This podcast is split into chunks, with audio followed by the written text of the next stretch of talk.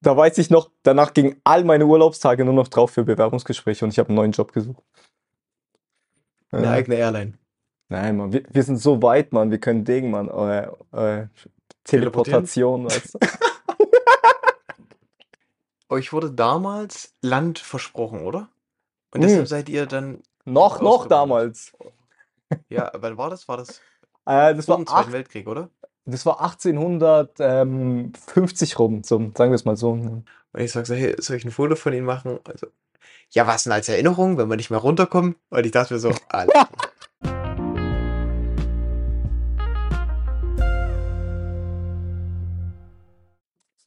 alright, alright. All right. Welcome all you beautiful breathing people. Breathing? Hast du gesagt? Ja. Das ist sehr gut, dass alle noch atmen, ja. Welcome back. Folge 42. Du strahlst schon wieder, Russland. Geht's dir gut? Ey, mir geht's hervorragend, lieber Yannick. Danke dir und willkommen zurück, lieber Zuhörer. Boah, ich habe mein Auto, ist jetzt weg, mein Auto. Und es ist crazy, wie ich habe immer so gedacht, ich habe nicht so viel Bezug zu bestimmten Dingen, aber wo das Auto dann doch abgeholt wurde und ich es jetzt verkauft habe, hat es sich schon komisch angefühlt, weil es hat, ich habe jetzt mal geschaut, ich habe das Auto schon mehr als sieben Jahre bin ich damit gefahren, also sieben Jahre. Und habe es genau ausgerechnet, es sind Ja. 2699 Tage. Crazy, Alter, crazy. Hast du einen Rückblick von euch beiden erstellt? äh, nee. War ein leichter, trauriger Moment, aber es ist ein Mhm. sch schöner Abschluss jetzt. Das ist so, ja, war ein schöner Abschluss. Ja.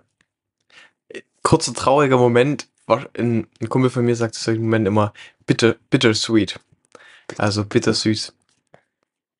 Ja, so war das. So war das. Das ist auch immer ein gutes Wort, ja. Ja. Okay. Und? Das hast du ja im letzten Podcast so ein bisschen erzählt, dass du dir einen fast unrealistischen Preis gesetzt hast Mhm. und dann auch dich angenähert hast. Wie ist es denn jetzt am Ende des Tages gelaufen? Ja, Genau, vielleicht ein bisschen Rückblick für alle.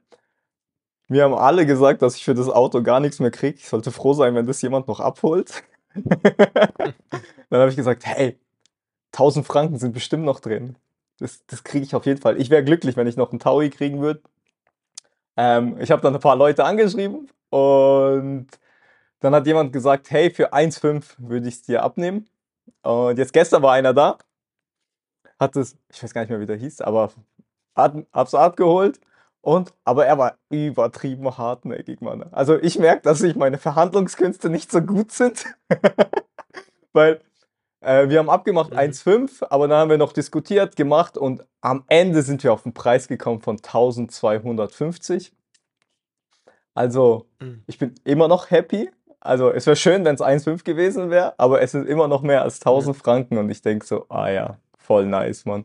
Ich habe noch für die Kiste noch so viel Geld gekriegt, weil erstmal, sie frisst Öl, das Auto frisst Öl. Also ich muss alle paar Kilometer muss ich Öl nachfüllen. Ähm, es hat kein TÜV mehr, also MFK in der Schweiz. Und ja, es ist einfach nicht mehr in gutem Zustand und ich habe noch dafür äh, 1250 Franken gekriegt und ich bin da mega glücklich. Aber das zeigt mir auch, dass ich noch. Ich frage mich, warum ich so weit runter verhandelt habe mit ihm. Weil er ist ja extra den weiten Weg zu mir gekommen und das Auto stand ja schon da, er müsste es nur noch mitnehmen. Ich hätte einfach knallhart sagen können, hey, 1,5 oder geh. Habe ich mir jetzt so im Nachhinein gedacht. Aber Ja. alles, ich darf lernen, wie man verhandelt. Das war so. das war auch mega spannend. Ja. Mhm. Ab nach Asien. Ab nach Asien. Da lernst du es. da lernst du es absolut. Aber okay, das würde mich jetzt interessieren. Wie kam es denn zu der Verhandlung überhaupt? Mhm. Weil ich denke, die 1,5 waren safe. Ja, ich habe auch gedacht 1,5. Und dann fängt er an, ah, hast du eigentlich geschrieben, dass es ein Diesel ist? Ich habe nicht gewusst, dass es ein Diesel ist. Dann hat er damit angefangen. Oh mein Uh, ein Diesel wird mal so schwer los in Afrika, der muss nach Afrika und, und dann, ich denke so, oh, Alter. Und dann habe ich die Nachrichten angeschaut und ich habe geschrieben, ah nein, ich habe nirgends Diesel hingeschrieben. Ist mir aufgefallen. Ich habe auch die Nachrichten, bin ich dann durchgegangen und dann hatte ich so ein bisschen schon, und so hat er mich schon so Ding direkt schon so geframed, so, ah, ich habe nicht alle Informationen äh, mitgeteilt. Und ja, dann, Okay, das ist, ja, das ist dann berechtigt. dann, hat, dann hat er mich so ein bisschen im Schwitzkasten gehabt, wo ich nicht mehr rausgekommen bin, sagen wir es mal so. Äh, dann sind wir irgendwie auf 1, 2, 5 dann runtergegangen. Ähm, genau. Gut, immer noch 50 äh, Franken plus im Vergleich zu dem anderen, der Yes. gesagt hat, na, wenn der andere runtergeht, gebe ich dir auf jeden Fall ein, zwei. Äh, okay, dann verstehe ich's. Also ich meine, hätte er jetzt einfach nochmal für null angefangen, da wäre ich auch einfach dabei geblieben. Hm, Aber ja. wenn er das wirklich nicht wusste, ja. Und ich meine, du hast ja sowieso gesagt, eigentlich kriegst du nichts mehr dafür. Also hast du ja 1250 plus. Ja. Ähm, aber es ist interessant, wie der Kopf äh, funktioniert, ne? Ja. Du, gefühl, du fühlst dich im Prinzip, als hättest du 250 Franken verloren. Aber vorher, vor diesem Angebot, hast du dich gefühlt wie, okay, ich habe über 1000 Franken gewonnen. ja, Das ist, das ist wirklich verrückt, ja. es ist echt verrückt. Weil ich, ich will das Auto eh loswerden. Ich konnte damit nicht mehr fahren, weißt du? Ich war froh, dass es weg ist. Aber die Sache ist, wenn ich in die Verhandlung mit der Einstellung gehe, ich bin froh, dass, egal was er macht damit, er soll es einfach wegnehmen, auch wenn er mir gar nichts dafür gibt, dann ist es auch eine sehr schlechte Verhandlungsbasis, das kann ich dir gleich Sehr sagen. schlecht, ja. Ähm, Genau. Aber ja, da, da sehe ich, da ist noch Potenzial da zum äh, Verhandeln auf jeden Fall. Ähm, ich merke das. Ja. Ja. Ja, am besten gehst du in eine Verhandlung, wenn du nichts brauchst. Ja. Also ich denke sowieso auch jetzt, keine Ahnung, wenn du ein Unternehmen hast, ey, also ich bin jetzt auch so an dem Punkt, ey, ich arbeite mit Leuten zusammen, die mit mir zusammenarbeiten wollen und dann den Preis akzeptieren, weil sie merken, hey, okay, ich bringe eine gewisse Leistung, aber Ja. ich würde jetzt nicht mehr über irgendwas anderes verhandeln, also würde ich nicht mal im Schlaf drauf kommen. Ja. Und ich glaube, bei einer Verhandlung ist wirklich, ich habe das hier gemerkt bei den Tuk-Tuk-Fahrern, ne? Ich stelle eine Frage, wie viel? Und die sagen 800 Euro, 800 Rupien. Und ich merke, ey, das ist auf jeden Fall viel, doppelt so teuer wie sonst, was? Und dann ist es aber schwer, von diesen 800 wieder runterzukommen auf die Hälfte. Mhm. Das heißt, ich gehe jetzt, ich habe einen Preis, der ist immer noch, also es gibt eine, eine App, hier, die heißt PickMe, und die sind aber nicht so gewollt von den Einheimischen, weil die Preise sind günstiger als die haben und das sind sie so ein bisschen verhasst. Dann sage ich, okay, PickMe zeigt mir 350 Rupien, dann gebe ich einfach 500. So. Ist für, Mhm. für beide Seiten gut. So, und dann gehe ich jetzt nicht mehr hin und sage, hey, how much, sondern ich sage, ich will dorthin, ich gebe dir 500. Und die meisten machen dann so, äh, ja, hm, okay. Und zeigen dann so, hm, steig ein. Mhm, Und okay, spannend. Ich, du siehst daran, ah, der hätte am liebsten 800 verlangt, aber okay, entweder du nimmst mich für 500 mit oder nicht. Dann Mhm. laufe ich halt oder suche mir den nächsten Tuk-Tuk-Fahrer. Es gibt hier 10, als ob mir einer nicht für den Preis das abnimmt. Und ich denke, das ist echt das Geheimnis, dass du klar mit deiner Position vorangehst. Mhm. Das ist ja aber sowieso beim Verhandeln so die größte Frage. Manche sagen ja, sei niemals der, der die Zahl zuerst nennt. Und dann gibt's aber auch wieder Leute, die sagen, du musst die erste Zahl nennen. Ja. Mhm. Und ich, ich glaube, es ist echt situationsabhängig. Manchmal Ja. hatte ich schon so, wo ich eine Leistung erbracht habe und ich wusste, was der Gegenüber bezahlt, wo ich keine Ahnung, ich hätte so 100 Euro dafür verlangt und der sagt, ja, wir können es für 300 machen. Weißt du, dann sage ich, alles klar, ja, leg auf und denke mir, pff, ich hätte den jetzt für 100 Euro. Wie wäre ich dumm gewesen, wenn ich zuerst die Zahl genannt hätte. Mhm. Aber ich glaube, bei den meisten, wo du, wenn du dir sicher über deine Zahl bist, bin ich davon überzeugt, dass es ratsam ist, Mhm. sofort deine klare Meinung auszusprechen, weil Ja. Menschen sich äh, meistens daran orientieren. Wenn jemand klar vorangeht, ziehen die meisten eher mit, als zu diskutieren. Spannend, ja, da hast du völlig recht. Jetzt bei deinem Beispiel, du weißt ja ungefähr, was es wert ist und du gehst einfach ganz klar hin und willst nicht sozusagen nicht abgezockt werden oder wie auch immer. Und Ja. sagst ja, hey, äh, der spannend, Mann. Ja, ist echt situationsabhängig. Da kann ich noch einiges lernen, auf jeden Fall. Also das beim Autoverkauf habe ich auf jeden Fall nicht. Da hätte ich bestimmt noch mehr rausholen können, aber ja. Ich bin froh, dass es weg ist. Ich glaub, ja.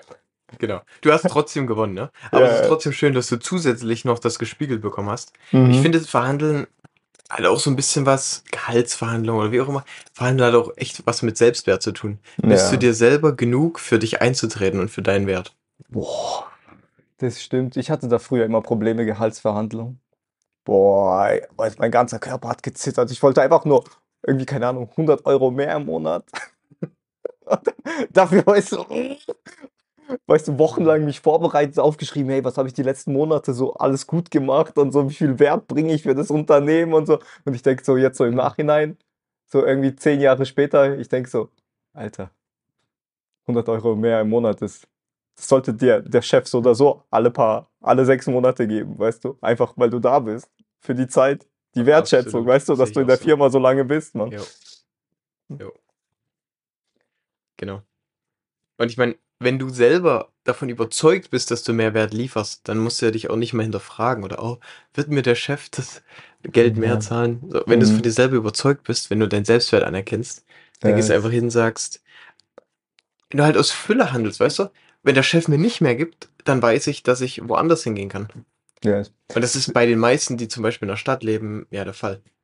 Das war bei Das meiner ersten bei meinem ersten Job war das so, ich wollte ähm, 500 oder 600 Euro mehr im Monat. Also richtig gleich, Ja. bam. Weißt du? Ich habe, glaube Mhm. zwei, vier brutto verdient und ich wollte, glaube drei. Ich wollte straight drei. Mhm. Und da habe ich mich echt gut vorbereitet. Ich weiß noch, ich habe mich mega gut vorbereitet. Ich habe äh, so eine Liste gemacht mit Sachen, hey, die ich gut gemacht habe, alle Projekte, die ich abgeschlossen habe, wie souverän das war, wie viel Zeit ich dafür gebraucht habe und alles. Auch gesagt, hey, ich war nicht einen einzigen Tag krank jetzt. Ich bin seit über einem halben Jahr hier. Ich war nicht einen Tag krank und alles so aufgeschrieben. Ähm, und ich weiß, wie gekränkt ich war, wo am Ende de- mein Chef mir anstatt den 600 Euro, die ich mehr wollte, oder sagen wir mal 500, das ist leichter, 500, er hat mir nur, er hat mir 200 mehr gegeben im Monat und eine 50 Euro Tankkarte jeden Monat. Also ich Oh habe Mann. 250 mehr gekriegt. Also die Hälfte, was ich eigentlich wollte. Und ich weiß noch, wo nach der Verhandlung, wo ich nach Hause gefahren bin, wie scheiße ich mich gefühlt habe und hab gesagt, hey, Alter, ich verkaufe mich hier komplett unter dem Wert. Er, er respektiert das nicht. Er respektiert nicht meine Arbeit. Und da weiß ich noch, danach gingen all meine Urlaubstage nur noch drauf für Bewerbungsgespräche und ich habe einen neuen Job gesucht. Mhm. Absolut. Also die Chefs, die ich kenne, oder so ein, quasi, ähm, da sind auch viele, wo ich mir denke, Alter, wie stellt ihr euch an? Also ich meine, wie blöd zwischenmenschlich seid ihr? So, also gerade als Chef, weißt du, ähm, was ja auch gut ist, jetzt diese Tankkarte ist ja gar nicht so blöd. Oder irgendwelche Gym oder was, keine Ahnung, du kannst ja so Geldwerte, Vorteile können die ja auch zum Teil geltend machen in Deutschland. Ja, ja. Das heißt, ich würde einfach, also genau wie du sagst, das sollte der Chef von alleine, sollte der mir 100 Euro mehr zahlen, am besten alle drei, vier Monate, wenn ich meine Leistung gut mache. Weil es ist einfach eine Art der Wertschätzung. Und wenn ich die, die Wirtschaftlichkeit bringe, dann steht es ja auch in einem gesunden Maß. Yes. Äh, ja, deshalb, ja, ein Glück. Ein Glück bin ich nicht in dieser Welt und ich würde auch nie, ich, niemals dort eintauchen. Also allein dieses, du musst es jemandem recht machen und du bist, ich könnte nie Mhm. mit diesem Gefühl zurechtkommen, ich gebe eine gewisse Leistung, jetzt weiß ich, okay, Mhm. mein Einkommen ist von meiner Leistung abhängig. Wenn ich dort bin, wenn ich in einem Unternehmen angestellt wäre und wüsste, ey, ich steigere meine Leistung extrem, Mhm. aber muss dann angekrochen kommen bei jemandem, der dann die Leistung honorieren soll, boah.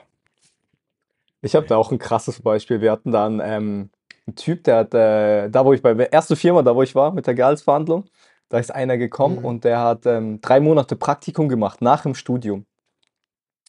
Und er hatte da in der Zeit, in den drei Monaten, hatte er ein Projekt, das ging eineinhalb Monate oder ein Monat, sagen wir es mal. Fünf, sechs Wochen hat er dran gearbeitet. Und er hat es ganz alleine geruled. Es hat ihm niemand geholfen, aber ich bin hin und wieder gekommen, habe ihm ein paar Tipps gegeben und alles. Und er hat, er hat einen Deal mit dem Chef ausgemacht, dass er im ersten Monat fürs Praktikum 300 Euro kriegt, im zweiten 400 und im dritten 500. Also Okay. insgesamt hat er irgendwie 1200 Euro gekriegt für die drei Monate, die er da war.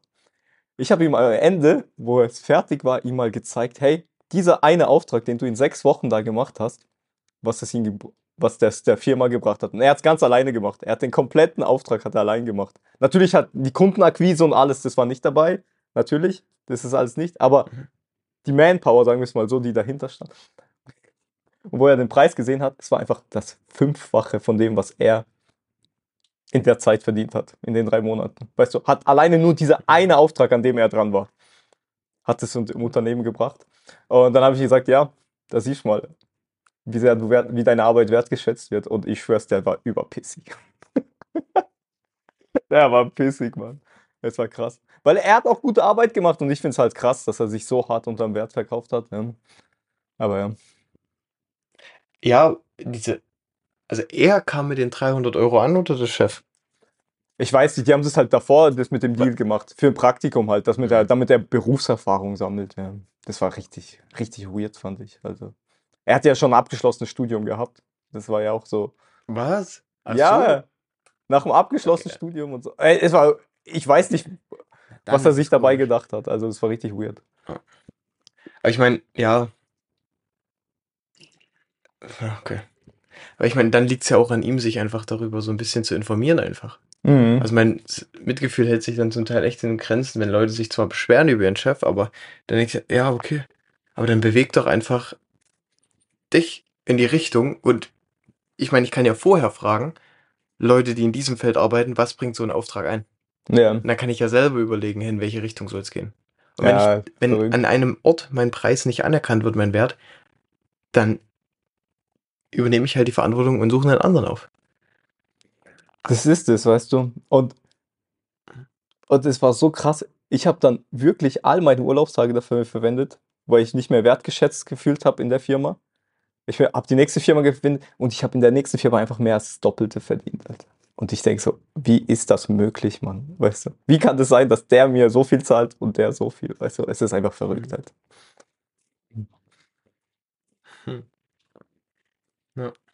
Aber schön. Back to the roots. Schön, Back dass dein. Auto jetzt weg ist. Yes, Mann. Was kommt jetzt? Lambo? äh, Ich glaube, da Äh, werde ich dich niemals drin sehen in so einem Auto, oder? Ähm, drin sehen auf jeden Fall. In den Lambo wirst du mich bestimmt irgendwann mal sehen. Auf jeden Fall. Spätestens. Also zum Roomcruisen. Also ich finde es schön, so ein geiles Auto mal zu fahren, auf jeden Fall. Also, das ist irgendwas, was ich mal machen wo würde, aber es ist nicht so, dass ich Aber ein Lambo in besitzen. Besitz haben, besitzen würde, ja. Also das ist irgendwie, Ja. genau. Ja, das meinte ich, genau. Das würde irgendwie, das passt überhaupt nicht zu dir. Yes. Ja. Yes. Nee, ich, ich kaufe mir jetzt kein Auto mehr. Jetzt habe ich mir gedacht, ich hole mir so wie ein Leasing. Ich habe mir ein Abo jetzt geholt. Und das Mhm. kann ich dann einfach, äh, nach bestimmten Monaten kann ich das einfach abgeben und dann ist das Auto auch weg. Das ist so ein All-Inclusive-Paket und ich schwör's dir, ich will mich mit dem Auto gar nicht mehr kümmern. Wenn Werkstatt ist, sollen die das machen. Ich, ich habe keine Lust, die Rechnung und so. Das ist extra so ein Paket, wo alles dabei ist, Reifenwechsel und weiß weiß ich. Ich muss nur noch tanken und let's go, Mann. Ja, mega. Ja, Ja, und dann, dann geht ja mehr für Flugtickets in Zukunft drauf, ja. ja das habe ich mir eh gedacht. Das ja. ist dann dein, das ist dann dein Fortbewegungsmittel. wird Zeit, so äh, Miles and More. And ja, Ja. Let's go. ja. Letztens hat mir Aber einer Wahnsinn, gesagt, der ist bei Lufthansa, irgendwie gibt es einen Senator-Status und dann kommst du auch in irgendwie jede Lounge rein und alles. Und ich denke so, ah, okay, das klingt crazy. Aber da musst du halt echt viel fliegen, dass du so, ja, diesen Luxus dir gönnen kannst. ah. Gut, du weißt aber auch, wie man in die Lounges kommt, ne? Yes. Ja. Da freue ich mich auch drauf. Äh, Aber ich habe mal ge- gecheckt, ich habe jetzt Flüge für Madeira gebucht. Mhm. Wow, ich bin vor drei Jahren nach Madeira, habe ich 150 Euro hin und zurück und war einer, der, der die teuersten Flüge mitgenommen hat. Also da gab es Leute, die waren noch günstiger. Mhm. Und jetzt kommst du für 150 Euro so One Way. Das Oh, ist, das ist ja. echt krass. Das ist krass, ja. Hm. Ja, Flugtickets sind echt angestiegen, aber ich finde es jetzt nicht so dramatisch. Ich finde es gut. Weil, ich weiß nicht. Weil ich finde es krass, wenn irgendwie, keine Ahnung, es von hier nach Basel nach London hat irgendwie kommt, konnte man für 20 Franken oder 20 Euro fliegen, One Way oder 30. Und ich denke so, ey, für Mhm. das Geld komme ich nicht mal von Basel nach Frankfurt, weißt du? Mit dem ICE oder so. Es ist irgendwie schon absurd gewesen, die Preise. Oh gut, dann das, ja, okay. Aber das finde ich eher, das ist halt ein Problem an der Bahn, Mhm. statt vom Fliegen. Also, was spricht dagegen, dass Fliegen günstig ist? Also, solange 3000 Leute sich auf einem Kreuzfahrtschiff zusammensetzen Mhm. oder wir, keine Ahnung, ich habe jetzt gelesen, ja, egal, 200 Milliarden in den Krieg stecken, wo garantiert keine umweltfreundlichen Sachen rumfahren. Also, da denke ich mir so, ey, Was zur Hölle? Weißt du, das, der größte Witz war ja World Economic Forum. Das, das wollte ich auch gerade sagen. Alter. Die Leute, die dir verbieten, dass du fliegen sollst. Ich glaube, das waren circa 150 Flugzeuge pro Tag, die da gelandet und abgehoben Ja. sind. In einem Standort, der eineinhalb Stunden entfernt war. Und manche haben sich da mit dem Helikopter nach Davos fliegen lassen. Boah, und da dachte ich mir, Alter. Und die stehen dann vor dir, weißt du, und sagen dir, auch nicht flügen muss teurer werden, wir müssen den Planet schützen. Ja. Ja, da gab es Oh. keine Fahrgemeinschaft, Mann. Alter. Ich. ah, da war die Plätze voll im Heli, ja. oh, wirklich. Da, da denke ich mir so, Alter. Ja ich glaube, Ja, während, genau. Während. Davos sind mehr als 1000 Privatjets in äh, Zürich gelandet, glaube Also während, ähm, während der WEF, also World Economic Forum, also ich glaube über 1000 Privatjets sind da gelandet. Und ein Privatjet verbraucht, glaube so viel CO2 wie äh, ein, ich glaube ungefähr ein Flug verbraucht so viel wie äh, so ein ganzer deutscher Haushalt im ganzen Jahr verbrauchen würde irgendwie an ähm, Ja, mega. Das ist Richtig crazy, schön. Alter. Du siehst mal die ganze Sinnlosigkeit wirklich. Also kannst du nur noch lachen. Naja. Solange wir trotzdem noch von A nach B kommen. Ähm, Da müssen wir halt einfach so viel arbeiten, dass wir so viel Geld haben, dass wir irgendwann unsere eigene Airline haben können. Das wäre doch mal. Scheiß Äh. auf, Scheiß auf Supercars, eine äh, eigene Airline. Nein, Mann, wir, wir sind so weit, Mann, wir können Ding, Mann, äh, äh, Teleportation, weißt du? Jawohl. Ja, genau. Wir, wir bewegen uns in eine meditative Haltung und schweben dann einfach übers Meer. Ja. Geil. Ja, das ist, das ist ein erstrebenswertes Ziel. Hey, bei diesem WEF, Mann, Oh, jetzt müssen wir aufpassen, was wir sagen. ja, ist das eigentlich, we- weißt du da Bescheid, da wird doch niemand gewählt, oder, der da hinkommt? Das sind einfach nur Nein. reiche Dudes, oder? Klaus Also- Schwab, der Gründer, hat sich. Nee. Aber guck dir mal, guck dir, guck dir mal alle. Deshalb, deshalb gehe ich ja davon aus, oder das habe ich auch im letzten Podcast gesagt, Ja. die großen Entscheidungen werden nicht in der Politik getroffen. Hm. Weil das sind noch Menschen, die du kennst und die du wählen kannst. Ähm, aber guck dir mal die Di Direktorin der EZB. Ursula von der Leyen, einfach die Chefin der EU. Oh Gottes Willen. Ähm, Ja, Politiker werden ja auch eingeladen, ja, bei dem WEF, ja. Ja, genau. Young Global Leaders heißen die. Oder Mhm. ja, irgendwie sowas. Ich, Alter, Young Global Leaders, na alles klar. Und können nicht mal Englisch sprechen. Oh, das Also ich muss sagen, die Ursula, die kann ein bisschen Englisch. Also deren Englisch ist gar nicht mal so schlecht. Also. Aber die Ja, aber Baerbock weißt du, oder ich so. frag mich. ja, Willen. Ja, aber ich frag mich, ja gut, daher mangelt ja schon an Deutsch. äh, ich frag mich echt, weißt du, du als, du als Privatperson, Hm. wenn du jetzt, sagen wir mal, 10.000 Euro Steuern hinterziehst. 10.000 Euro ist nichts im Vergleich zu 200 Millionen für Krieg. Ähm, okay, dann hast du ordentlich Stress mit dem deutschen Staat, weißt du? Ja. Aber wir werden von jemandem kreiert, der in die, äh, kreiert, wahrscheinlich kreiert, regiert, der in die zwei größten Finanzskandale der letzten Zeit involviert war. Das ist einfach die mächtigste Person in Deutschland. Also, na gut, eigentlich, ja. Oder beziehungsweise Bundeskanzler. Dann Ja. Ursula von der Leyen, die einfach nachweislich gelogen hat, weißt du, bei den ganzen Mhm. Pfizer-Verträgen, Ja, bei der Impfung. Alter, ja, alles sicher, obwohl crazy, Pfizer Alter. gesagt hat. Ja, aber nachweislich gelogen. Nachweislich löschen die ihre Daten, damit die nicht zur Rechenschaft gezogen werden. Und die sagen dir, wie du dein Leben führen sollst. Und deshalb finde ich, ah, ich finde es einfach extremst pervers, Hm. wenn du anfängst, diese, diese, einfach da mal hinzuschauen. Weil das, das, Ja, die, auch diese Scheuklappen. Ich weiß nicht, man wird, ich habe glaube immer das Gefühl irgendwie so, wenn, wenn du das ansprichst, irgendwie was nicht richtig läuft, wirst du direkt so irgendwie als Verschwörungstheoretiker so in irgendeine Ecke gestellt. Aber im Endeffekt ist ja das, was passiert Ja. ist. Wenn ich mir anschaue, wo ich 18 war oder noch jünger, 16, keine Ahnung mehr, da wurde, da gab es noch D, also nein, das war, wo ich noch jünger war, da gab es noch D-Mark. Ich weiß doch, wo Schäuble, Schäuble, Mann, der wurde mit einem Aktenkoffer, wo 100.000 D-Mark drin war, wurde er wurde in seinem ähm, Kabinett gefunden. Und das war von der Automobilindustrie, irgendwie Bestechungsgeld oder so.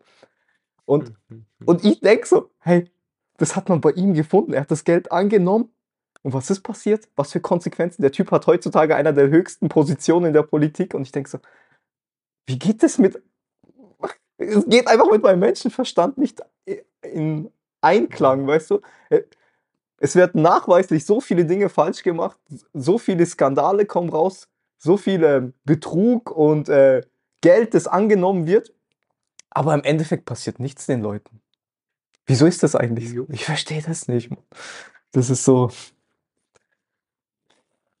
Ich muss nur eines korrigieren. Heutzutage hat er kein hohes Amt mehr. Ah, ja. Außer er ist halt im Himmel.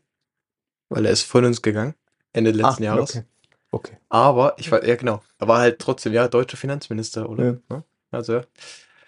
Nee, ich verstehe, was du meinst, absolut. Da, danke für ähm, die Korrektur. Da sieht man, wie wenig ich mich mit der Poli deutschen Politik beschäftige. Ich habe keinen gut, Plan. Ist auch nur noch grau in meinem Kopf, ja, alles easy. ähm, ja. ja. aber es ist, es ist halt witzig, was weißt du, so zu gucken. Und dann, mhm. ja, wenn du mit Le Menschen drüber sprichst und ja, das ist ja eine Verschwörungstheorie. Und da frage ich ihn, okay, welche Verschwörungstheorie ist nicht wahr geworden in den letzten Jahren? Auch in den letzten sechs Monaten. Es gibt so viel. Ich meine, ja, okay, das, das, aber für mich war zum Beispiel das größte Twitter-Files, wo Elon mhm. Musk einfach mal so ein bisschen was veröffentlicht hat, was bei Twitter mhm. abging. Gerade so zu, zu äh, Bidens Wahl und Corona. Und ich meine, wenn du einfach so ein bisschen deine Augen öffnest, mhm. nicht um irgendwie deinen Hass zu entwickeln oder whatever, sondern mhm. einfach nur um zu checken, ah, das, was die sagen, ist nicht immer die Wahrheit und ich sollte mich vielleicht nicht von Leuten abhängig machen. Ja. Und was wird als schlecht dargestellt und warum? Das ist auch immer sehr interessant, ne? Thema Geldsystem. Ich finde es einer der schönsten Sprüche. Wenn die Menschen unser Geldsystem verstehen würden, hätten wir vor morgen noch eine Revolution. Ich finde es ich, mhm. ich find's so schön, weißt du? Wie, ja, ja, klar.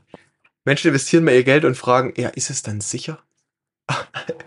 Aber wenn sie ihr Geld auf der Bank haben, weißt du, wo eine dumme Nachfrage kommt, wenn sie mal 10.000 abheben wollen, da denkt keiner drüber nach. Wenn 3% der Menschen der Welt ihr Geld abheben würden, würden würde das ganze Bankensystem kollabieren. Ich meine, allein das sollte einem ja zu denken geben. Aber ja, es ist, ja. Hm. Deshalb, ich glaube, wir sehen viele Überraschungen noch. Es ist umso hm. wichtiger ist es halt, sich gut aufzustellen. Sowohl ja. persönlich als auch in seinem Umfeld. Es ist halt auch wichtig, immer zu wissen, äh, für was für Interessen handelt die Person. Weil.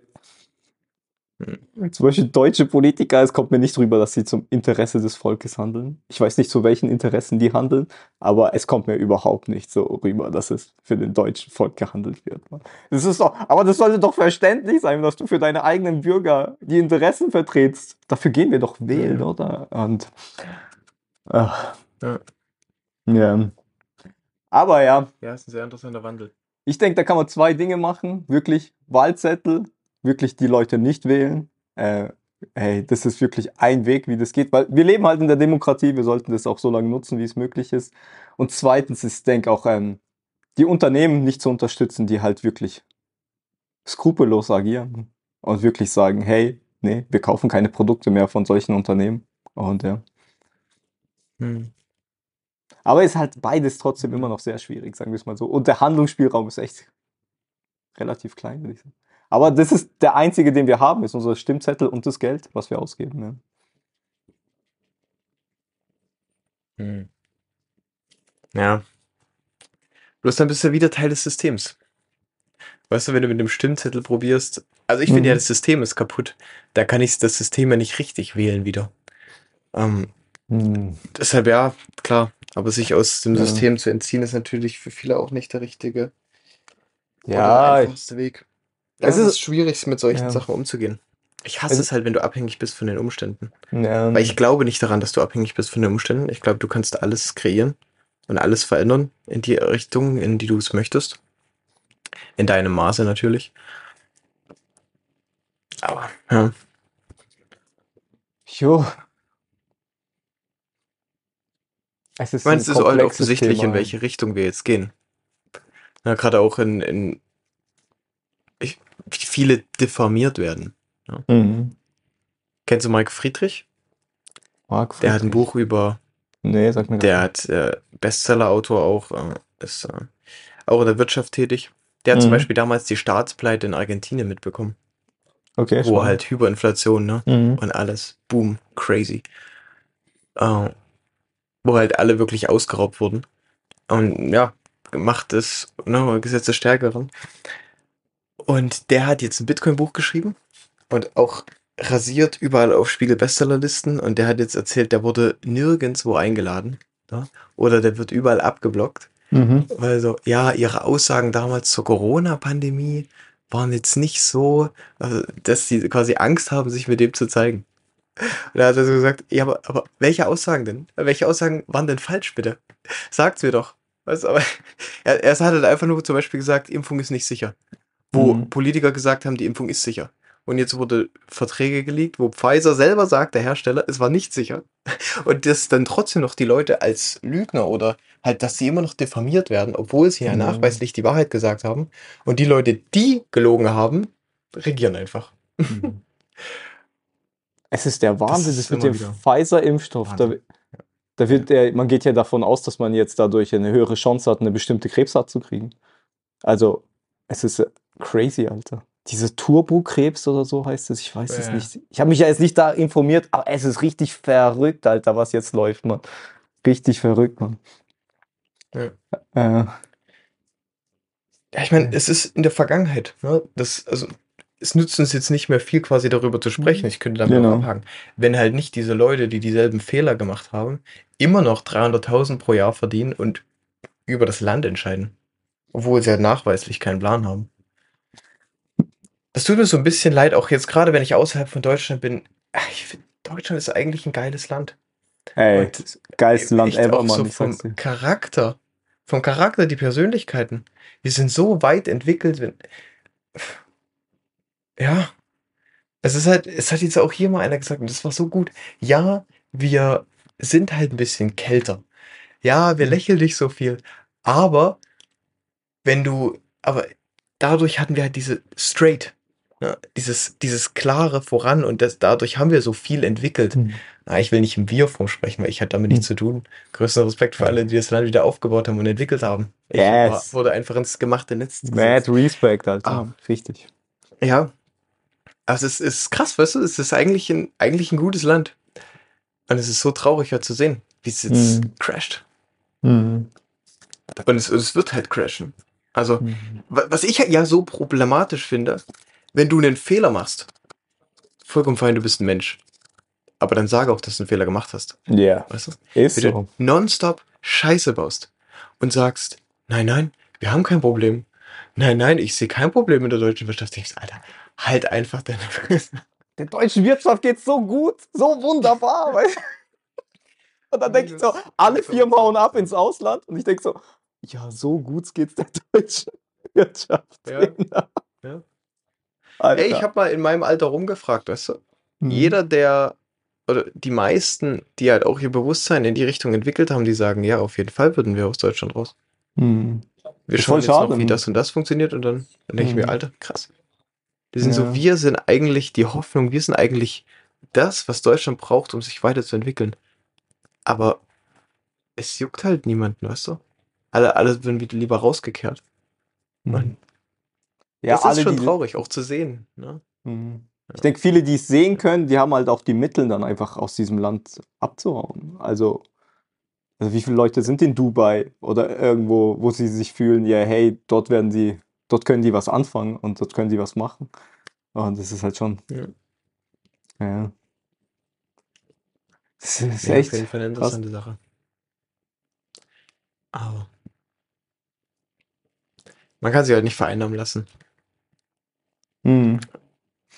Also, meine Hoffnung ist es immer noch, dass wir als Kollektiv unser Bewusstsein so weit stärken, dass es dann wirklich den Umbruch gibt. Das ist mein Best-Case-Szenario, weil es muss ja ungefähr so 10% müssen ja nur das erreicht haben, Bewusstsein haben. Dann schwenkt der restliche Part ja auch um, weil das wird dann zur Normalität. Das ist ja wie früher war Rauchen überall erlaubt und dann wurde es halt zur Normalität. Natürlich hat man es dann am Ende mit Gesetzen noch reingepresst äh, für die restlichen paar Prozent, die da nicht wollten, aber ja, aber wenn halt dann 80% der Leute dann auf einmal doch dafür sind, weißt du, dann werden die restlichen auch dazu gezwungen, jetzt nicht mehr im Zug zu rauchen, weißt du. Und dann ist für die auch kein Problem mehr, weil es jetzt kollektiv so entschlossen wurde. Also die Mehrheit, genau. Ja, Richtig. ja. Aber ich drücke da die Daumen, Mann. Das ist, ähm, also Geschichte hat gezeigt, dass der Systemwandel immer mit Krise und äh, mit äh, entweder Krieg, Revolution oder irgendwas zu tun hat. Also bis jetzt ist, glaube noch nie hat sich ein System geändert, ohne dass es eine Krise kam. Aber wer weiß, vielleicht sind wir an einem Punkt, wo wir das hinkriegen als Gesellschaft. Nein, nein, nein, nein, nein, nein. Never, ich würde niemals zu naiv sein. Aber das ist eine sehr, sehr Empfehlung. Ray Dalio, Mhm. Principles of Changing World Order. Guckt euch dieses Video an, versteht es. Das, das- da sch- beschreibt er genauso diese und Aufstiege Ray und Untergänge von den Principle. Weltreichen. Kannst du das hier Principles mehr? of Changing World Order. Da spricht er vom holländischen Reich, dann dem britischen, Ja. dann dem amerikanischen, was sich eben nach dem Zweiten Weltkrieg Ah, das habe ich schon mal geschaut, ja. Das ist ähm, ja. Ja. spannend. Ja. Und dann jetzt der Untergang von Amerika. Das schaue ich mir nochmal an, auf jeden Fall. Das verlinken wir auf jeden Fall unten. Ja, der Untergang von Und Amerika. findet ich glaub, Wege, das wie ihr euer dauern. Geld vom Konto runterbringt. Das, oh, also, das Hm. wäre wär Ja, ist- für mich noch das Wichtigste. ja. Ja, wenn man Geld hat, sollte es auf jeden Fall nicht in Fiat investiert sein, sagen wir es mal so.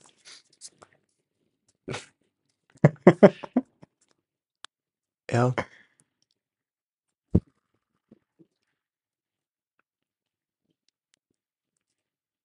Yes. Mich schützt einfach nur, dass meine Familie leider noch dort ist. Hm. Da hoffe ich halt auch, dass sie in ein paar Jahren frei entscheiden können. Ja. Ich habe zu meinem Dad auch gesagt, okay, warum stört dich jetzt, dass die Politik so eine Scheiße baut? Warum stört dich, dass das und das passiert? Weil du halt keine Option hast. Hm.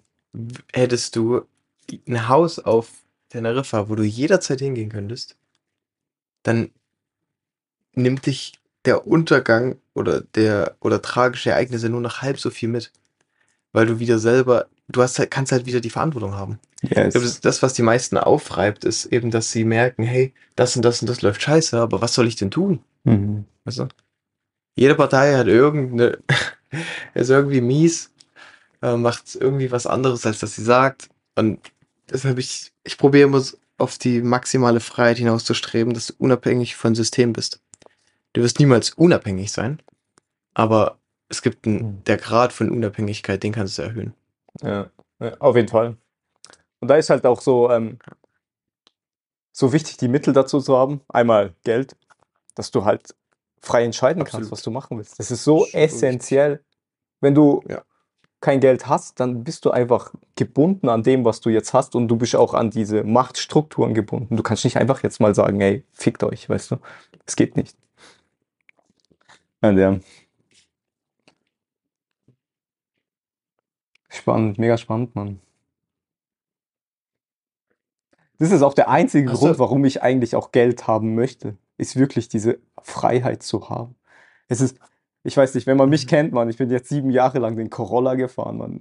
So, gestern mit einem Kumpel angerufen, der hat gesagt, Alter, du kannst jedes Auto fahren, was du willst. Was machst du mit dem Corolla? Weißt du? Und ich denke so, jo, Alter, es interessiert mich nicht. Das bringt mich von A nach B, weißt du? Es ist fertig, Mann. Es ist ein Auto. Und Umso geiler, dass du den weiter gefahren bist. Ja, danke, Mann. Und, und ich sehe Geld einfach nur als nützliches Mittel, um Dinge zu machen, Erlebnisse zu haben, weißt du, Sachen auszuprobieren und wirklich in Fülle zu leben. Wirklich, weil ich denke, gerade, ich weiß noch, wo ich kein Geld hatte.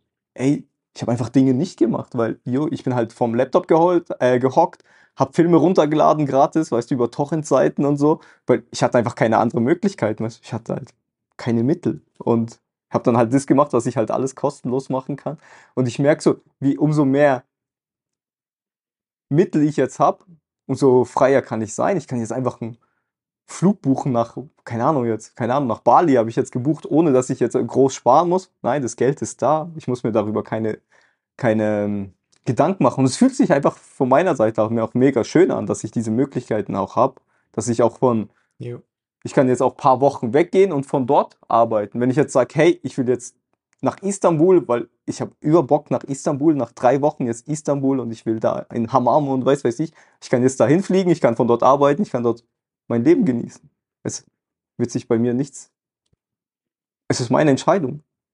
Ich bin an nichts gebunden und das Ja. ist halt mega schön, dass ich so eine starke Freiheit habe, da das zu machen. Ja, richtig. Ja, genau. Freiheit heißt ja nicht auswandern zu müssen. Weil Yes. einfach, dass du die Mittel hast, wenn sich Umstände verändern zu deinen Ungunsten, dass du darauf reagieren kannst.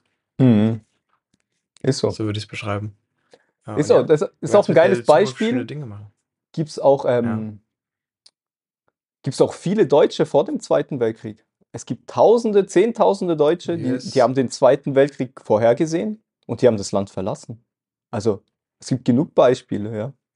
Und das ist, äh, das ist nicht irgendwelche armen Geschichten oder so, die ich auch ge- ausgedacht habe. Nein, das ist einfach der Fakt. Es ist einfach so. Und die hatten halt zum Glück ihre Mittel und haben das dann auch den Mut gehabt, das zu aus, den Schritt zu wagen. Natürlich. Ja. Genau. Ja. Jetzt sage ich auch immer, das sind so die, die, wow, die bewundere ich auch. Mhm. Die halt einfach die Scharfsinnigkeit mitgebracht haben, die Entwicklung vorauszusehen. Ja. Es ist, es ist auch krass, wenn du dir vorstellst, heutzutage, wir können ja unsere Informationen, wir können viele Quellen haben, wir können sie abgleichen und gucken und uns einen Reim draus bilden. Aber ey, 1935, Mann, what the fuck, Alter? Was für Informationen, da ist die Zeitung gekommen, Mann, weißt du? verstehst du? Da, da gab es doch kein Internet und äh, das war schon anders, ja. Ja, ja. Wobei auch da, wenn du eins zu eins, eins und eins zusammenzählen konntest, war das eigentlich auch klar gewesen. Ne? Also, Ja. wenn dann ein Mann kommt, der sagt, wir wollen jetzt den Vertrag umdrehen. Okay. Wie drehst du einen, einen, einen Vertrag um? Naja, indem du ihn probierst halt komplett zu zerstören. Ja, okay, wie zerstörst du etwas?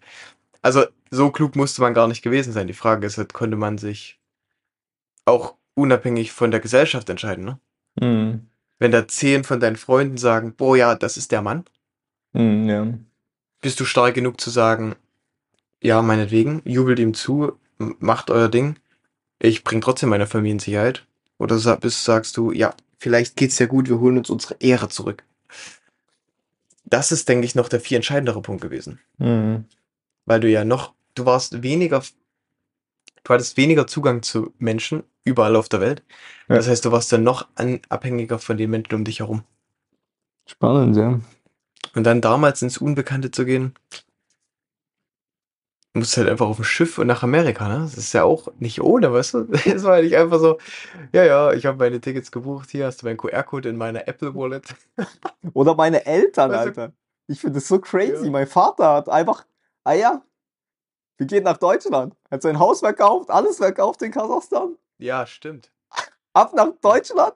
Er ist einfach hier. Er hatte keinen Job, nichts. Weißt du, die, sind einfach hergekommen. Ich denke, so, what the fuck, Alter.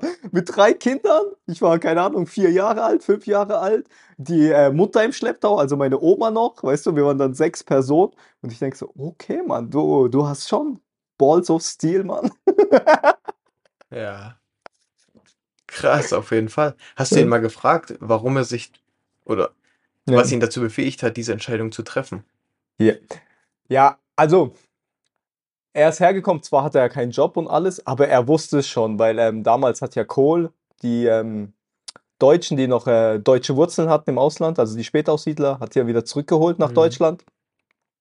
Und einige Verwandte von mir waren ja schon da. Also die wussten ja, hey, wenn du hier kommst, dann Mhm. ähm, bekommst du eine Wohnung, also dass man so in ein Heim gekommen. Und dann hast du, kann man zum Arbeitsamt gehen und die helfen dir dann einen Job zu finden. Und so haben es ja, meine Eltern haben es ja dann gewusst, wie ungefähr das dann hier funktioniert. Und ja, Mhm. haben halt dann alles verkauft und haben auch gesagt, hey, wir versuchen es auch, weil ja, das Leben in Kasachstan, sagen wir es mal so, ist, ähm, auch wenn meine Eltern heutzutage immer noch davon schwärmen, wie toll es war, aber es war einfach eine härtere Zeit, weißt du, da gab es kein Sozialsystem. Wenn du, wenn du keinen Job hattest, man, und niemanden kanntest, du bist einfach verhungert, man. Fertig. Also, Ja. das war ganz klar. Da kannst, konntest du nicht zum Arbeitsamt rennen und sagen, hey, ich brauche eine Wohnung. Da- Die gucken sich an, was eine Wohnung hat. Verpiss dich. Richtig. Ja. Ja, und auch sonst ist ja auch ein Land mit Extrembedingungen, wo es im Sommer Mhm. extrem heiß ist und im Winter extrem kalt, ne? Ja, genau. Und, äh, also gut gedämmte Wohnungen gibt's ja wahrscheinlich dort auch dann nicht. Oder Ja. damals. Zum Großteil. Ja, Ja, Wahnsinn. ist crazy. Wie, wie also, seid ihr hergekommen dann? Mit dem Zug? Mh, nee, wir sind im Flugzeug. Mit dem Flugzeug sind wir. Okay. Genau. Da haben wir noch das ganze Geld zusammengespart und sind da rüber. Also, tatsächlich gab es früher noch so ein Angebot, ähm, dass wenn du gekommen bist, das war vor 94 oder 93, ähm, hat man sogar 10.000 D-Mark bekommen noch damals, als äh, Spätaussiedler. Äh, Hm. dass man da gekommen ist, also als Familie.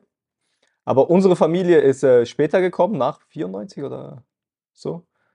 Also ich, die Mhm. Fakten, ich weiß nicht. Aber es gab Ja, einen Zeitpunkt. Und da haben wir Okay. diesen Anspruch nicht bekommen. Aber natürlich wurde uns geholfen. Wie, wie jetzt halt den Flüchtlingen auch so ein Stück weit geholfen wird, sagen wir es mal so. Und ja, wir hatten halt keinen Flüchtlingsstatus. Mhm. Bei uns war es ja eher, dass wir als Deutsche wieder anerkannt wurden, Einfach weil wir halt deutsche Wurzeln ja, haben. genau. Ja. Ja. Aber was Ja. heißt das Spiel? Genau. Euch wurde damals Land versprochen, oder? Und deshalb seid ihr dann. Noch, noch damals. Ja, wann war das? War das Äh, das, vor war dem Zweiten acht, Weltkrieg, oder? das war Ach, 1850 du rum, so, sagen wir es mal so. Ah, das war ja richtig. Ja, das ist schon fast 200 Jahre Und her, Da habe ich genau. ne, da habe ich nur gerade Affen im Kopf. Was war denn? War 1789 war die französische Revolution, ne? Fangen wir mal langsam.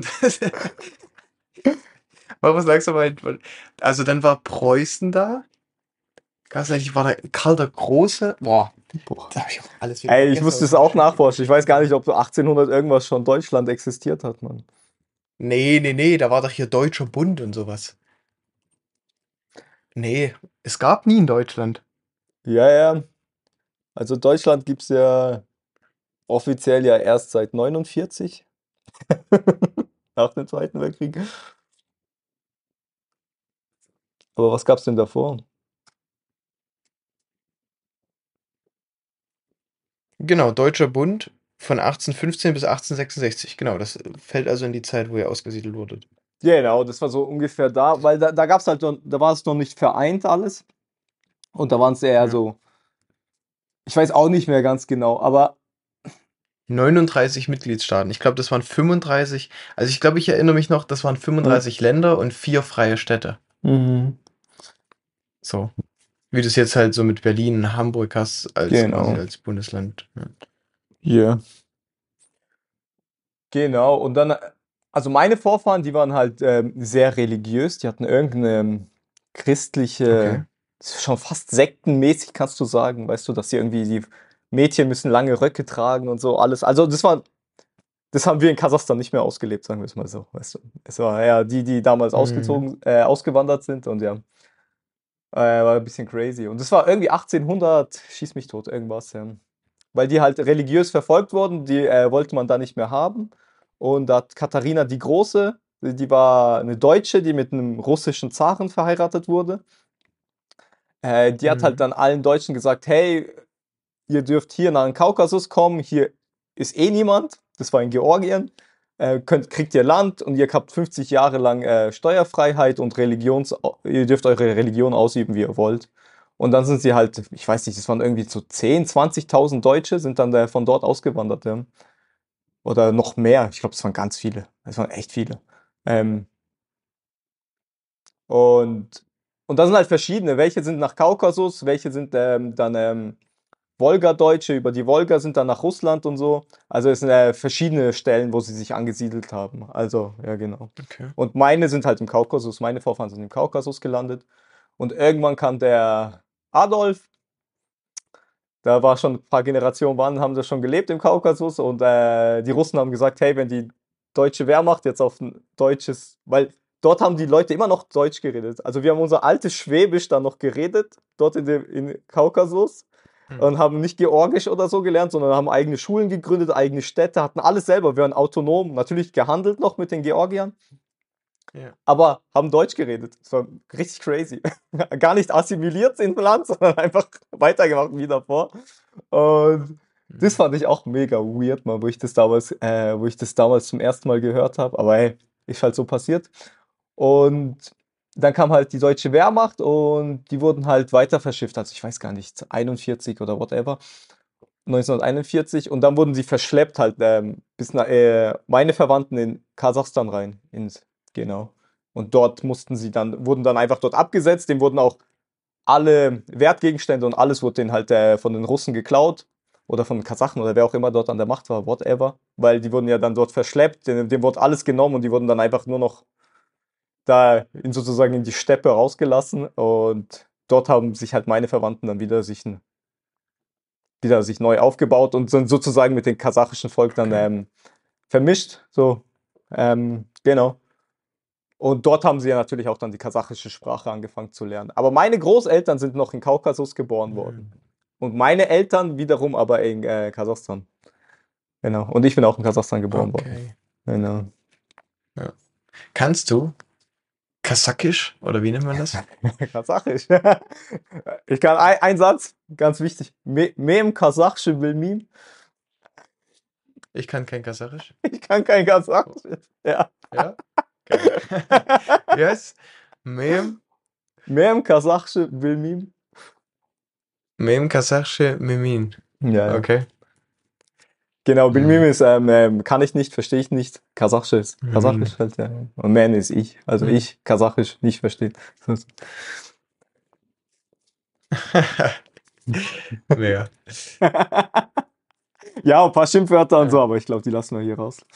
Nee, die lassen wir mal raus. Alles gut. Ja. Aber das ist aber geil, das ist so, wenn du internationale Leute triffst, sind meistens unterrichtest du dich in Schimpfwörtern. Also ich kann auf, auf Französisch kann ich super viele Leute beschimpfen, ja. auf verschiedene Arten und Weisen, aber ich kann wirklich nur sagen, guten Morgen, mein Name ist Janik. Ja. Schön dich zu treffen. Aber ich finde, das ist so wichtig, wenn du einfach nur Hallo, Tschüss sagen kannst auf der Sprache. Ja, ja das ist das sehr, macht sehr dich, gut. Das macht dich so sympathisch. Weil, ja. weil das zeigt schon an, ey, du willst ein bisschen mehr. Wenn, ich weiß noch, wo ich in Thailand war, ich hab, das war das allererste, was? Das war die Kap, Kam Kum Kap und so. Ich habe das direkt äh, gelernt, so Hallo, danke. Und äh, dir begegnen die Leute schon ganz anders. Das ist einfach wunderschön. Ja. ja. Genau. Die freuen sich richtig, wenn du ein Wort mal so sagst. Ja, ja. War in Indien genauso. Ich bin da rein, hab Ram Ram gesagt, die sind da fast ausgerastet. Wie heißt das? äh, na, du kannst ja Namaste sagen. Ja. Oder äh, Ram Ram. Ram Ram. Bedeutet auch Hallo. Ja. Und in der Community haben die es halt mit O ausgesprochen. Aha. So, ja. Rom Rom. Rom Rom. Super witzig. so ja. geil. Ja. Und hier heißt vielen Dank, heißt hier Bomber Estuti. Ja. Bomber Das ist schon schön. Ja. ja. Ich finde es auch hier so richtig witzig. Ich, ich laufe so die Straße lang, die Leute gucken mich so richtig ernst an. Und sobald ich lächle und Hallo sage, lachen, mhm. strahlen die übers ganze Gesicht und sagen Hallo. Und ich denke so, hä? Mhm. Am Anfang analysieren sie so, ist das, ist, weißt du, wie, ist das Gefahr? Und dann mhm. lache ich und sie lachen sofort zurück. Wie, wie heißt schön. Hallo in Sri Lanka? Boah, die sagen gar nicht richtig Hallo, die sagen. Ayuboan. Ayuboan. Das ist so ein Gruß wie Lebe lange oder also gesundes ah. Leben. Sowas, ja, genau. Wie Pura Vida auf Costa Rica, kann man auch immer sagen. Ja, genau so. Ja, ja der nice. Ja, cool, Mann. Das ist so faszinierend, so die ganzen Sprachen, Kulturen. Also einfach, ist echt cool, Mann. Ja. Sprachen sind schon interessant. Man merkt auch, wie wichtig Sprache einfach ist. Mhm. Also, wenn du dich mit jemandem nicht unterhalten kannst, ist es schon irgendwie doof. Wenn du aber so ein bisschen seine Sprache verstehst, das ist cool. Und auch generell, was, mein, du connectest einfach schneller mit deiner Muttersprache mhm. im Ausland. Mhm. Was so ist, okay, wir sind beide quasi in einem Umfeld, wo wir quasi nicht mit unserer Sprache überleben könnten. So. ja. Das heißt, äh, ja, zusammen überlebt man eher. Vielleicht ist das so unterbewusst, weißt du? Mhm. Und dann, dann lässt sich viel schneller connecten. Ja. Das ist so, wenn du im Ausland bist, ich weiß, wenn ich so Italien bin und ich sehe ein deutsches Nummernschild und ich denke so, yeah, sein Bruder, weißt du? Das würde ich niemals machen, wenn ich auf der deutschen Autobahn bin. Ja, natürlich. Ja. Wobei ich mich auch so ein bisschen zurückhalte damit. Also ich, Ja. ich reveale nur, dass ich Deutsch spreche, wenn wenn sich's anbietet. Ja. Aber äh, ich habe das ja, glaube ich, als, auf, als ich auf diesen Löwenfelsen gestiegen bin, wo dieses deutsche Paar vor mir war und die machen so, "Ha, machen erstmal so eine Pause und ich sage so, hey, soll ich ein Foto von ihnen machen? Also, ja, was denn als Erinnerung, wenn wir nicht mehr runterkommen? Und ich dachte mir so, alles. Alles klar. Halt einfach die Kusch das nächste Mal. Sag einfach nichts. Wirklich. Wie gut weiß, Alter. die falsche, es ist einfach die falsche Bevölkerungsgruppe. ja. Ist einfach ruhig. Ja. Ich habe schon überlegt, wenn ich mal nach Deutschland komme und ich, ich so, wenn mich jemand dann auf Deutsch anspricht, so, ich, ich, mein Deutsch ist nicht, eh nicht so gut. Ich, ich nicht sprechen Deutsch. War so, ein- so einen holländischen Akzent so ein bisschen. Dass mich niemand anspricht. Oh, das ist so witzig, Mann. Ja. Spannend, Mann. Aber die meisten sind lieb. Ja, klar. Ist so. Im Grunde gut, oder? Definitiv. Gab es bei dir jetzt noch eine Erkenntnis die letzte Woche, die du noch teilen möchtest? Hm. Eine Erkenntnis. Ja. Ja, tatsächlich. Ähm, ich weiß nicht, kennst du dich mit Human Design aus? Mhm. Ja, da habe ich mich Ich kenne so die Grundlagen. Bisschen beschäftigt und da gab es echt eine Erkenntnis, warum ich so ticke. Und es ist einfach wegen dieser Art vom Mensch, der ich bin. Ich bin einfach dieser Reflektor-Typ. Ah, Und, okay. und Alter, es war crazy, als ich mich damit äh, befasst habe. Also einfach ein Tipp an alle, vielleicht mal Human Design, äh, sich mal eine Ja. Auswertung machen. Ich fand's richtig krass, wie krass das zu mir getroffen hat. Wie so, mein, mein Typ ist so wirklich, die ersten 30 Jahre sind so ausprobieren, machen. Und oft sind so dann, wenn diese Zeit dann erreicht ist, der Klassiker wäre so, man studiert irgendwas, es gefällt einem nicht und später, nach 30, macht man einen kompletten Shift, so beruflichen Shift und macht was ganz anderes. Weil man dann erst erkannt hat, hey, was möchte man im Leben? Und das ist so spannend. das ist Mann. Reflektor. Ja, oder war ich Reflektor? Ich weiß gar nicht mehr. Ähm, Okay, interessant. Ähm, ich muss meine Notizen auspacken. Ich schaue auch noch mal ganz schnell, wie es bei mir. Ich glaube, ich war manifestierender Generator. Manifestierender Generator. Oh ja, das hört sich geil an. ja, es gibt ja mega viele Typen. Genau. Warte, was habe ich hier? Ah, nicht Reflektor, ich bin Projektor. Genau, Projektor. 6-2 mit mentaler Autorität. Ich habe keine Ahnung, was das bedeutet alles, aber ähm, ich habe dann so ein paar Artikel gelesen und es ist so witzig. So, es passt einfach eins zu eins. Ich bin so voll einfach der Klassiker von, ähm, der einfach, hätte ich das im Vorfeld genutzt, ein bisschen besser nutzen könnte. Aber hey, ist halt so. Äh, das ist so wie mega spannend. Bist du? Du bist Hm? Projektor. Was bedeutet das, Projektor? Projektor. Yes. Hey, ich kann das dir gerade nicht so gut erklären. Ich bin auch gerade ganz neu. Ich Okay. kann es nicht in Worte fassen. Ich habe jetzt nur ein paar Artikel gelesen und ein Video. Äh, den, Aber ganz Ab- kurz kannst du es doch zusammenfassen, oder? Projektor ist halt, ähm, Projektor. das sind, Projektor sind, ähm, das sind so ein Fünftel der Weltbevölkerung sind ungefähr Projektoren.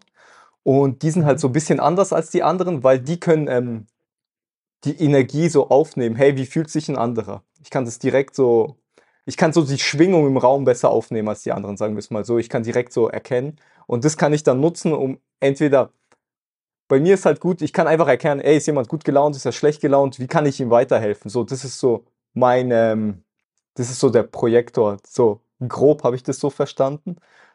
Aber im Mhm. Endeffekt darf ich auch nur jemandem helfen, wenn er auch mir die Tür öffnet und mich um Hilfe bittet. Ansonsten verbrate ich halt meine ganze Energie. Und das ist ja, was wir ja auch schon hundertmal besprochen haben, zum Beispiel mit den Rosen. Wenn ich einfach diese Rosen verteile, weißt du noch, und jedem helfen will, aber der meine Rose nicht mal annehmen will, das, das raubt mir halt meine ganze Energie. Und ich bin einfach Die dieser Typ vom, ja, und ich bin einfach dieser Typ vom Mensch, der gerne sein Wissen, seine Weisheiten weiterteilt, damit es der anderen Person auch besser geht, damit die halt besser zurechtkommt. Aber ich darf halt lernen, dass ich, äh, dass nicht jeder das halt so weit ist oder das jetzt möchte, und sondern nur auf Einladung das dann mache. Ja. Alles klar. Und darum ist es ja auch so stark bei mir ausgeprägt, weißt du, darum, das ist so crazy. Auch dieses ganze Harmoniegedöns, das ist alles in dem ähm, Ding da drin, ja. Das ist mega spannend. Oha, das passt aber voll. Hä, da habe ich gleich Bock, mich mehr mit zu beschäftigen. Also ich hatte, ich habe es richtig in Erinnerung gehabt. Ich bin manifestierender Generator. Mhm. Ja, ja, das war auch schon interessant mit Kerstin, mit den Sternbildern.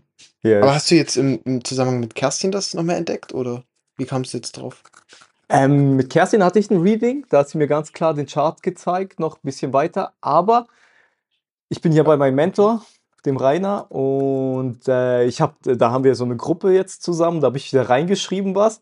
Und dann hat halt jemand mir zurückgeantwortet und wir hatten voll den regen Austausch und äh, sie hat mir so das gezeigt, hey, weil sie ist auch ähm, so wie ich Projektor und äh, hat direkt so, ich habe so eine Nachricht geschrieben und sie hat mir gesagt, hey, ich spüre deinen Schmerz zu 100 Prozent. Und dann haben wir voll den Austausch gehabt und so. Und das war mega spannend. Ja.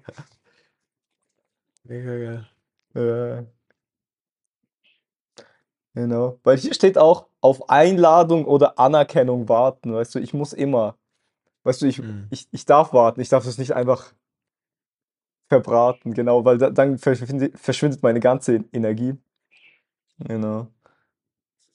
Zum Beispiel, bei mir ist auch so, mir geht's besser, wenn ich über ein Thema. Das ist auch einfach mein, der Projektor. Dem geht's einfach besser, wenn er über Sachen redet. Umso länger er redet, umso besser geht's mir. Und das ist bei mir so. Hey, wenn ich spazieren gehe, ich rufe immer jemanden an, egal wen. Ich gehe einfach meine Liste durch und rufe alle an, bis irgendeiner abnimmt, Mann. Und ich einfach quatschen kann, weißt du? Und ich mach das, habe das immer so instinktiv gemacht, einfach immer Freunde anrufen. Ähm, oder generell, wenn was ist, dass ich das immer ausdiskutieren will. Also nicht ausdiskutieren, sondern ich will einfach darüber reden, reden, reden und dann irgendwann kommt die Antwort und irgendwann geht's mir besser. Und, aber es gibt einfach Leute, die sind anders drauf wie ich. Die wollen das nicht reden, die wollen es erstmal für sich, weißt du? Und das ist so crazy. Und, und mit dem Human Design kriege ich das so raus, hey, wie ticke ich eigentlich wirklich? Was brauche ich?